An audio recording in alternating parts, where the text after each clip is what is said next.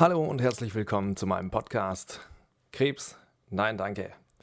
Mein Name ist Ben und das ist meine Geschichte. Guten Morgen, es ist Mittwoch, der 21.10.2020.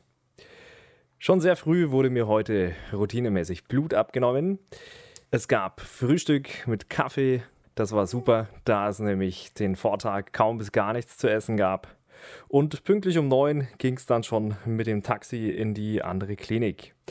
Dort meldete ich mich bei der Nullaufnahme der Urologie und wartete kurz, bis ich ins Behandlungszimmer gerufen wurde. Ein junger, kompetenter Arzt hat sich meine Hoden angesehen und musste dort leider schon wie vermutet feststellen, dass mein rechter Hoden vom Tumor befallen war. Das Sternhimmelphänomen wurde hier nun auch nochmals bestätigt. Das ist äh, praktisch eine Verkalkung, also abgestorbener Zellen, was schon einen Vorboten von Tumorerkrankungen im Genitalbereich darstellt. Wird ein Hoden operativ entfernt, könnte es zu Einschränkungen in der Zeugungsfähigkeit kommen. Besonders wenn nachfolgend eine Chemotherapie angesetzt wird. Zum Glück ist meine Tochter ja schon seit zwei Monaten auf der Welt. Und äh, dementsprechend haben wir da schon mal vorgesorgt. Aber meine Partnerin und ich, wir schließen natürlich nicht aus, noch ein weiteres Kind äh, zeugen zu wollen. Daher gab es für uns nur die eine Möglichkeit, und zwar Spermien einfrieren lassen.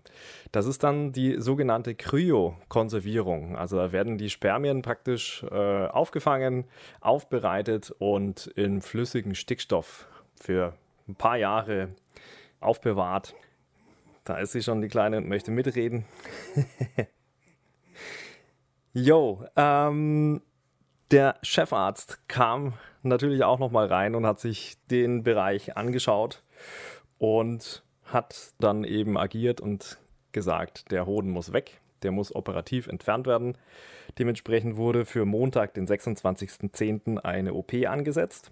Denn äh, sobald der befallene Hoden entfernt wird, schwindet auf jeden Fall das Risiko, dass sich Metastasen bilden. Ähm, man geht aber davon aus, dass die Lymphknoten, die bei mir geschwollen sind, bereits metastasiert sind. Eine Chemotherapie wird sehr wahrscheinlich auf mich zukommen, jedoch blicken wir nach vorne und hoffen, dass alles gut verläuft. Ich wurde nach Hause geschickt und durfte meine Liebsten wieder begrüßen. Ich war ganz froh, eben nicht mehr im Krankenhaus sein zu müssen. Meine Freundin, die war natürlich über die Tatsache erstmal schockiert, dass der Fall jetzt so weit fortgeschritten ist, aber es gibt ja gute Behandlungsmöglichkeiten und da freue ich mich auf jeden Fall drauf, dass ich weitere Krebsausbrüche durch die Behandlung so gering wie möglich halten kann.